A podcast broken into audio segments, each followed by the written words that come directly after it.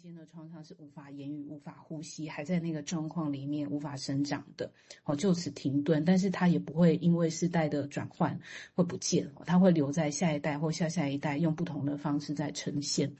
好，那我就开始念一下这个，我们回到这个。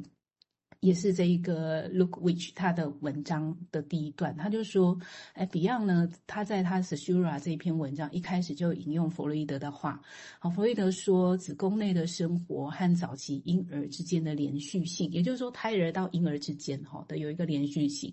好，远远呢，哈，就超过了这个我们只是经过，好像就是中间哈，不管你是自然产、剖腹产，反正就出生的行为。好，就是我们常常会停留在这个这个呃，就是就就是某一种从胎儿好，然后到婴儿，我们通常会。会看到婴儿啦，哦，可是我们不太知道这中间到底发生了什么事情，好，但是呢，好，这也让我们相信呢，哈，Caesura 它本身有一个令人印象深刻的一个存在的经验，这样子哈，那就好像是说，我们常常会被感官知觉啊，哈，所误导啦，哦，或者是会被牵引走我们的注意力，我们会分散我们的注意力，好，那啊，这这件事情好像是，就是说，哎，那。在婴儿最容易观察嘛，因为他对世界不认识，然后，你你给他一个声音，他可能头就转向某一个方向，好像好像是说，哎，他们的出生是从这个好像。呃，认识这个世界是从这出生才开始啊，可是可能不是哈，不是不是从出生的那一刻才开始，即使我们后面会这样解释啦，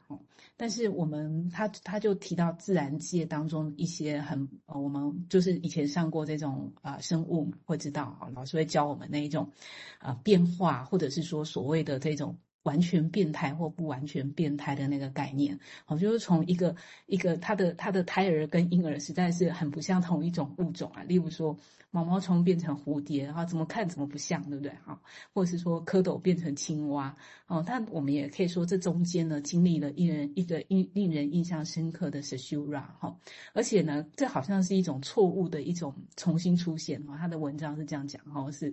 Error 哈，但是它又一直在重新出现，好像呢是一种这种存在的形式呢，跟之前的形式两种不同存在的形式，哦是不一样的。我们怎么样没有办法把它想在一起的？可是他就说，哎，我们人从小到大，好像我们还可以辨识嘛，就是可能回去看五岁、十岁，多多少少还可以找找到我们自己那个个性里面或长相的样子。可是，就好像是说，我们好像不是这这样子。可是事实上，他就说，哎，其实人类的发展跟经验里面，哈，那这种转换，哈，从没有没有一开始不会讲话到讲话，从成儿童到成人，从经验到记忆，从思想的表达到这个通，这个到后面，哈，就是说思考到表达之间，很多很多，我们其实也都是把都是看到两个 part 了，就是。就是这中间其实不是一个连续的，其实好像看起来呢，哈，有一些质变的过程呢。可是这中间有一种连续性，我们讲不出来为什么差那么多，但我们可以说它是一种连续性呢。好，所以他就说这通常呢是涉及一种失忆症，哈。那有一种状态，就是无声的把过去呢，哈，作为是好像是现在的永久的仆人，哈，这中间我们是看不到它的存在的。哦，那 Adam Phillips 他也引用了里面的一段话，是记忆就变成了一种遗忘的形式，哈，它有一种连通性，可是也不一样了。好，那我先讲到这。嗯，这 Adam Phillips 是一个值得的一个英国的作家，哈，分析。写进儿童精神科儿童的心理治疗师，但是大概几乎是最受欢迎的，在英国来讲，几乎最受欢迎的精神分析的作家。然后书都是发表，文章都发表在《London Review of Books》哦，那个现在对知识分子影响力相当大。那这里提到的几个让我想到这蛮有趣的比喻的哈，就是说我突然想到说。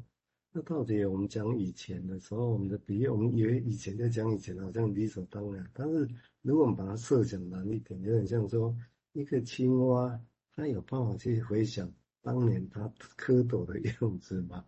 哦，或者一个蝴蝶有办法去说出当年毛毛虫的样子是什么样子吗？而这中间到底会经历过什么？哦，这个当然，其实这个在生死的议题大家会有嘛？对，在但一般我们不会这样想，比如说。是有一个奈何桥啊，死要经过奈何桥，然后整个记忆会会那个，所以用搞不好这个比喻也贴近了哦，所以那这个地方也贴近刚刚提到所谓的阿登菲利普讲说记忆是一个，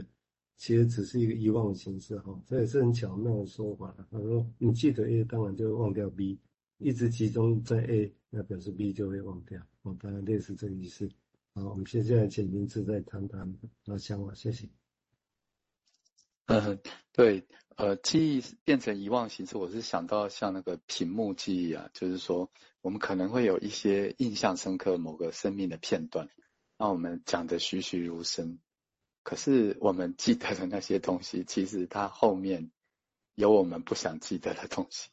所以这些记忆是为了遗忘。然后以史书的概念来讲，好像是说这个记忆记得很清楚的是后面有一个空洞的东西，一个洞。或一个停顿，这样，好像那个停顿后面有一个什么样的创伤在那里影响着，让我们没有办法抵达。就是说，这个连续性好像，